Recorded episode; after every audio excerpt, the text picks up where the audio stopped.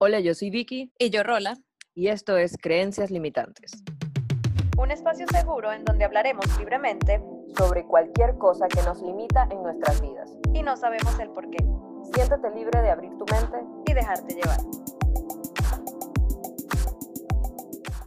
Bienvenidas personas una vez más a un nuevo episodio. Estamos muy felices de comentarles que este es el inicio de nuestra cuarta temporada y algo que queremos hacer o la temática, perdón, que queremos llevar en esta temporada es poder dialogar de diferentes creencias y hoy vamos a conversar la primera que es el veganismo. Y para eso tenemos hoy a una invitada muy especial. Ella es Alejandra Pinto. Ale, eh, ella es estudiante en nutrición y dietética y bueno, le voy a dar el paso a Ale para que ella se presente mejor. Hola, ¿qué tal? Mi nombre es Alejandra Pinto. Eh, como dijo Rola, eh, soy estudiante de nutrición y dietética en Perú y bueno, nada, estoy súper contenta que me hayan invitado el día de hoy para poder compartir un poco sobre mis conocimientos y comparando estos dos tipos de dieta que vamos a estar hablando a continuación. Bueno, muchas gracias. Ay, perdón. No, no, igual, yo iba también a decir gracias y para los que quieran ver un poquito más de el contenido de Ale, la pueden seguir en Instagram como arroba nutrale. Nutrale.hf. Sí, sí, por ahí. Sí, más que todo por Instagram. Eso. Sí. Súper. Sorry por interrumpir. Muchas gracias, Ale, una vez más por, por estar acá con nosotros. ¿Y por qué queremos conversar del veganismo, por ejemplo? Porque actualmente es algo que está bien, digamos, no voy a decir de moda, porque eso entiendo que es un estilo de vida, pero es algo que de un tiempo para acá ha tenido un crecimiento, una explosión bastante grande. Y, por ejemplo, existen muchas creencias asociadas con eso y temas éticos, temas morales. Y bueno, por supuesto, decidimos traer una persona, digamos, más alineada al tema de la nutrición, porque el veganismo, para quienes no lo saben, es un estilo de vida que yo creo que Rola puede explicarlo mejor para yo no equivocarme. Sí, sí. Eh, para los que no saben, igual yo lo he comentado en algunos otros episodios, yo soy vegana eh, y efectivamente el veganismo no es solo basado en la dieta que lleva una persona, sino es un estilo de vida, pero Vamos a conversarlo aquí basado en la dieta, comparándolo con una dieta omnívora. Y el vegano es aquel que no consume ningún tipo de producto animal, ni derivado animal, ni nada que tenga que, ver eh, incluso en el proceso de, producción de un alimento que pase por algo animal. Entonces, eso es lo que lo diferencia evidentemente de una dieta omnívora, que Ale quizás puede explicar mejor, donde, bueno, todos crecimos, porque incluso yo, a pesar de que soy vegana de hace tres años, eh, crecí toda mi vida consumiendo productos eh, animales. Entonces, es algo que, como dice Vicky, se ha venido desarrollando mucho más y, se tiene como más acceso a esa información, conocimiento, porque además se han hecho más estudios eh, que comprueban que una dieta vegana no es lo que la gente cree que es y esos mitos que existen que también vamos a conversar por aquí. Claro, perfectamente. Así, siguiendo la idea más o menos que está dando Rola, es así.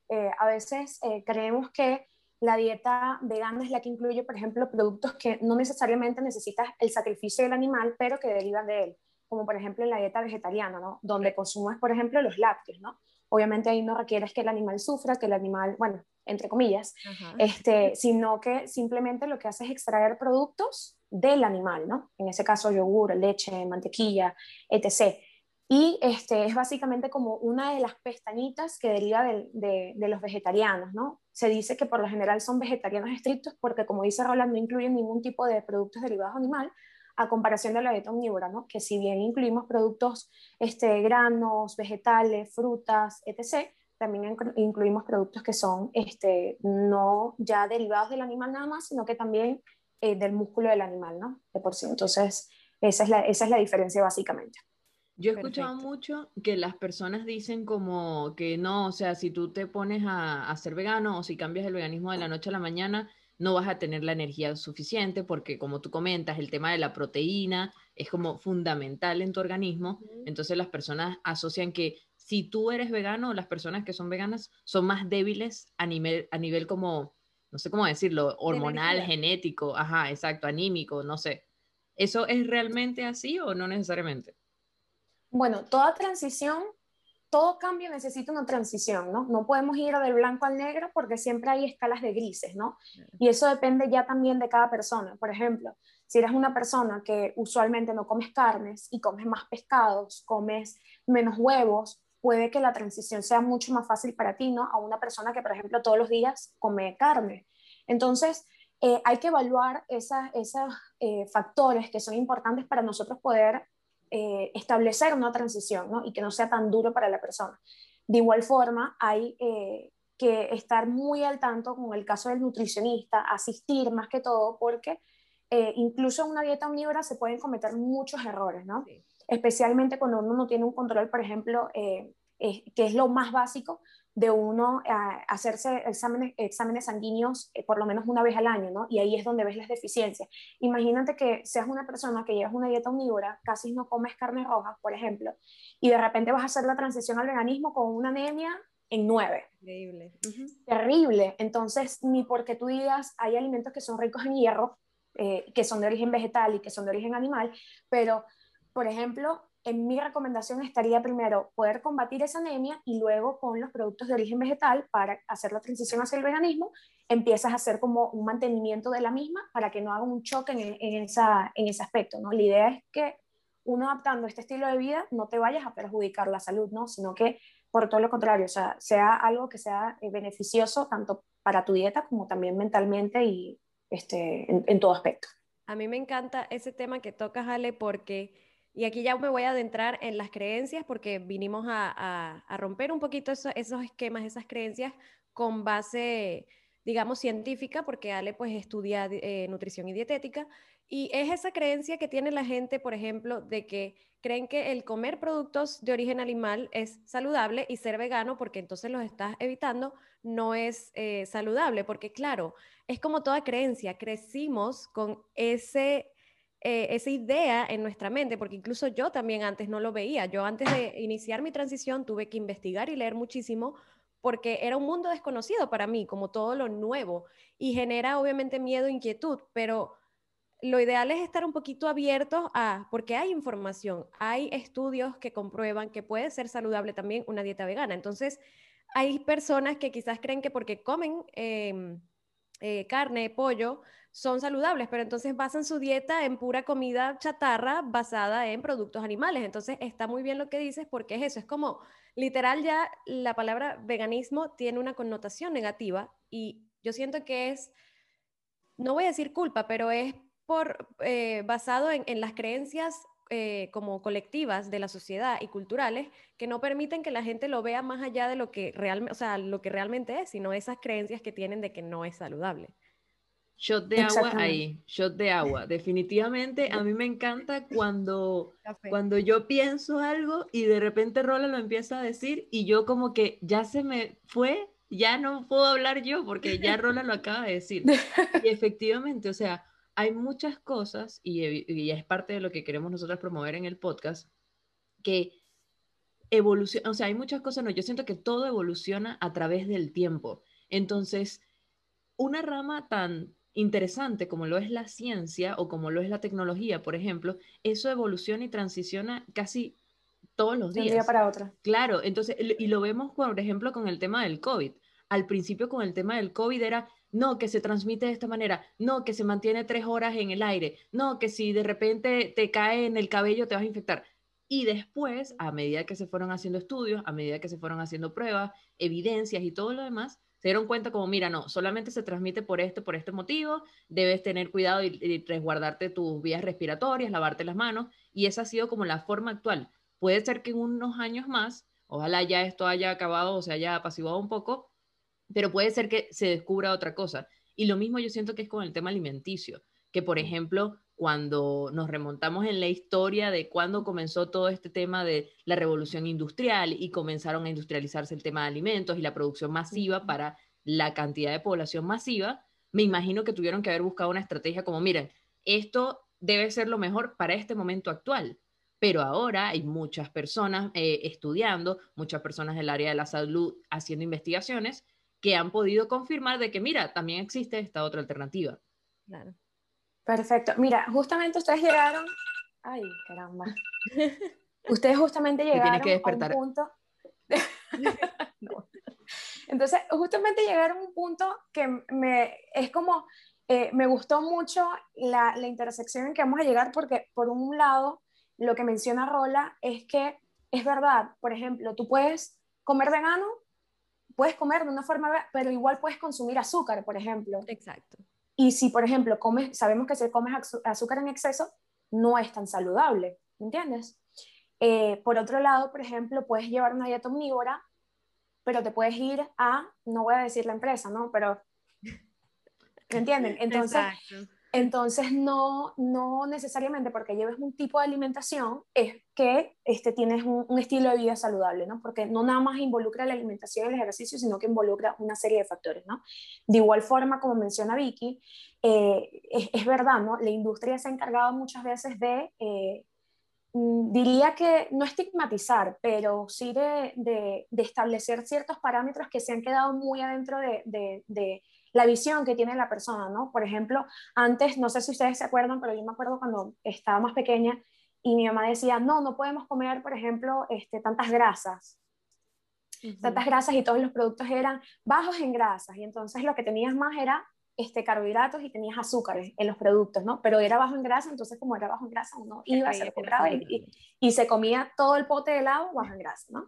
Pero las cosas no es así, o sea, ahora vemos que un balance eh, independientemente de la alimentación que sea, va a lograr que la persona tenga un buen estado de salud, ¿no? Y eso es lo que importa, ¿no? Ya el tipo de dieta que elija la persona va a depender de su estado de salud, este, como mencioné anteriormente, y también de una elección propia, porque es algo este, también que, que es muy personal, una decisión muy personal. Y este, sí, pues, eh, esos son los dos factores que más influyen. Y que, y que el tema del balance que mencionas también es como todo, o sea, todo tipo de dietas, porque no solo existen la vegana y la omnívora, hoy en día existen muchísimos tipos de dietas, está la keto, eh, hay muchísimas, ¿no? O sea, sé que hay muchas, quizás Ale las puede nombrar mejor que yo, pero es como todo, o sea, cada una tiene eh, sus cosas buenas y sus cosas malas, o sea, dependiendo de cómo tú lo lleves, y hay que aprender a respetar las decisiones de la persona, porque si algo, que, si algo hablamos Vicky y yo siempre aquí en el podcast es eso, es entender que si tú piensas o si tú no crees que algo está bien, o sea, para ti quizás no está bien dejar de consumir carne, pero para mí, Rola, sí lo es. De hecho, es mi estilo de vida. Eh, porque para mí tiene un, significado más ético, moral, me hace sentir bien hacer, eh, llevar este estilo de vida y tienes que respetarlo. Es como, como entender, o sea, tener esa empatía con la otra persona y no atacarlos, porque de verdad, y, y también, no, aunque sea vegana, cosa que no me gusta es de los veganos que son también extremistas, porque no quiere decir que los veganos somos paz y amor todos, ¿no? Existen unos que, al igual que como los de la dieta omnívora, atacan a los, veganas, a los veganos, los veganos también atacan a los de la dieta omnívora. Entonces también es tener como ese toque de saber decir las cosas. Por ejemplo, yo que tengo mi cuenta eh, arroba B de vida, con dos A, publicidad, eh, yo, trato de, yo trato de compartir información acerca del veganismo de la manera más como desde el amor, como desde que de informar, de entretener, de que entiendan más o menos lo que conlleva llevar este estilo de vida, más allá de atacar o las típicas cuentas, porque sí, en Instagram hay muchas cuentas de veganismo que lo que hacen es mostrarte imágenes horribles, que aunque yo siento que sí son necesarias de ver, de cómo se maneja la industria, no voy a ir para allá, pero sí, es como, nadie te va a entender por lo negativo, entonces es ser positivo, entender al otro, eh, saber escuchar y entender que tus creencias no pueden ser ni van a ser iguales a las de la otra, a las de otra persona. Claro, perfectamente. sí. Ay, perdón. no, tranquila, Vicky, sigue. Sigue, Vicky. Y al final, eh, voy a ser muy, muy, muy breve. Eh, al final es, es bien interesante esa interacción porque eso es lo que nos hace ser humanos y eso es lo que nos hace poder abrirnos hacia otras cosas. Por ejemplo, yo siento que las personas que se quedan encasilladas en un solo aspecto de cualquier temática no, no, no tienen como una inteligencia emocional quizás tan desarrollada o no cuentan con las herramientas emocionales en ese momento para poder decir, oye, sí, me parece interesante tu tema, para empatizar, para respetar, que era lo que Rola mencionaba. Claro, no, me, me, gusta mucho ese punto porque es verdad, ¿no? Cuando a medida que uno va evolucionando, va creciendo, va madurando, uno también puede ver desde una perspectiva un poco más amplia y decir, oye, yo no llevo una dieta omnívora por tal razón, no sé, me encanta la carne, pero a lo mejor este, esta persona lo está llevando por estas razones, la respeto y oye, me gustaría la iniciativa de este, mejorar este aspecto, a lo mejor no dejando de comer carne, pero, por ejemplo, eh, dejando de comer pollo, por ejemplo, o disminuir el consumo de carne, ¿no? En mi caso, por ejemplo, siempre me pareció fascinante las recetas que hacen los veganos. Eh, eh, yo digo, imagínate, ¿cómo vas a hacer huevos revueltos con tofu? Yo decía al comienzo, ¿no? Es, ¿Qué es esto, no? Y yo dije, como que, oye, mira, estoy comiendo en todas mis comidas, todos los días era como que, ay, mira, este, el mercado del fin de semana, ¿qué vamos a comer? Ah, entonces, vamos a comer este pollo tres días, carne dos días, tanto dos días, entonces era todos los mediodías comíamos ¿qué carne vamos a comer? Entonces es, también se vuelve tedioso y eso me dio la oportunidad de que si bien no soy este, vegana, no llevo una dieta vegetariana, llevo una dieta omnívora, dije como que mira, este, un día me voy a dedicar a hacer un almuerzo vegano, un día me voy a dedicar a hacer un postre vegano, un día me voy a, o sea, cambiar un poco eso y de esa manera también complementé mucho mejor mi alimentación, ¿no? No hacerla nada más un lado negro, un lado blanco, sino que también entre esos balances de grises, ¿no? Que a veces se, se, van hacia un lado o a veces se van más hacia otro. Entonces, eh, es muy, muy chévere, ¿no? Poder tener ese, esa capacidad de poder eh, ver desde afuera, ¿no? Y ver desde una perspectiva mucho más amplia. O, o estar, o sea, eh, como ser más perceptiva a ese tipo de cosas, porque al final hoy en día yo siento que estamos en, en un siglo donde todos los días sale algo nuevo, todos los días hay algún movimiento nuevo, o sea, una tendencia nueva y hay que aprender a respetar esas cosas, o sea, no nos quedemos estancados en, no, las cosas son así porque yo crecí así, sino hay que también evolucionar con el mundo, porque al final el mundo, la sociedad va evolucionando, como digo, todos los días. Ale, y una última preguntita para, para ir cerrando. Em, ¿Tú sientes, o sea, bueno, ya hemos conversado que esto es más un estilo de vida, pero ¿crees que sería eh, lo más sano que si una persona decide o no ser vegana, em, si esto es para todos? Eso, eso es más que todo lo, lo, que quiero preguntar. Una persona que de cualquier, pen, o sea, por ejemplo, yo, yo que no soy 100% vegana ni nada por el estilo, de repente digo, oye, mira ya, y a partir de mañana comienzo a, usar o a, empezar a implementar este tipo de comidas en mis comidas. Claro, entiendo. Mira, este, hay varios puntos, ¿no? Primero entra un gran depende, que eso lo tienen los nutricionistas aquí como una estampita. Hola, depende, soy depende. Este, porque realmente, eh, como comentaba, no puedes, este, primero lo que yo digo es eh, ver el estado de salud de la persona, ¿no? O sea, tienes deficiencias, las deficiencias se pueden cubrir con una dieta vegana, se tienen que, este, se tienen que resolver con, por ejemplo, suplementos, lo puedes hacer este, con una, una dieta omnívora. Entonces, primero ahí, ¿no? Por ejemplo, si tuvieses anemia y tienes una anemia muy grave, lo primero que a ti te recomiendan cuando tienes anemia eh, muy grave es carnes rojas. Lo primero. Es, eso es como elemental, ¿no? Entonces, a lo mejor lo pudieras hacer pudieras este, resolver ese tema con la anemia y después tú haces una transición conjunto a un nutricionista. Eso es sumamente importante. Luego de ver otras deficiencias también para que este, puedas eh, tener una transición efectiva, ¿no? De igual forma, considero que no es para todo el mundo, ¿no? Así como no es para todo el mundo tomarse el café muy oscuro ni tomarse el café muy claro, este, aplica todo, ¿no? Entonces, pienso que hay que meditar y decir, ok, este, a mí me gustaría tener este tipo de alimentación, estoy dispuesto a este, eliminar esto, esto, esto, no estoy dispuesto, ¿qué se adapta más a mí? ¿no? Tampoco es adaptar un estilo de vida que tú ves simplemente porque este, lo quieres seguir. Exactamente, sino porque qué beneficios puede traer para mí este tipo de alimentación. Va a traer una satisfacción personal, va a traer un mejor estado de salud, lo voy a poder complementar con otra cuestión, voy a poder pertenecer a otro grupo este, que me sienta más identificado, etc. Entonces ahí es donde se llega a una conclusión, esos tres. Efectivamente, yo creo que no lo pudiste haber dicho mejor, Ale, porque al final, nuevamente, Vicky y yo aquí lo que conversamos son puros temas y tocamos puntos para para que tú te sientas bien contigo misma, con lo que estás haciendo, con tus creencias, eh, no solo físicamente, en este caso por el tema alimenticio, de cómo te haga sentir físicamente, también eh, emocionalmente y, mentalmente. Al final es siempre hacer cosas que sean bien para ti y yo creo que con esto estamos perfectos para cerrar. Ale, muchas gracias por hacer la invitación, por compartir con nosotras. Recuerden seguirnos en nuestras redes sociales, en Instagram como arroba creencias podcast y creencias limitantes en Spotify, creencias limitantes podcast en Spotify y YouTube. Gracias. Bye, nos vemos. Gracias.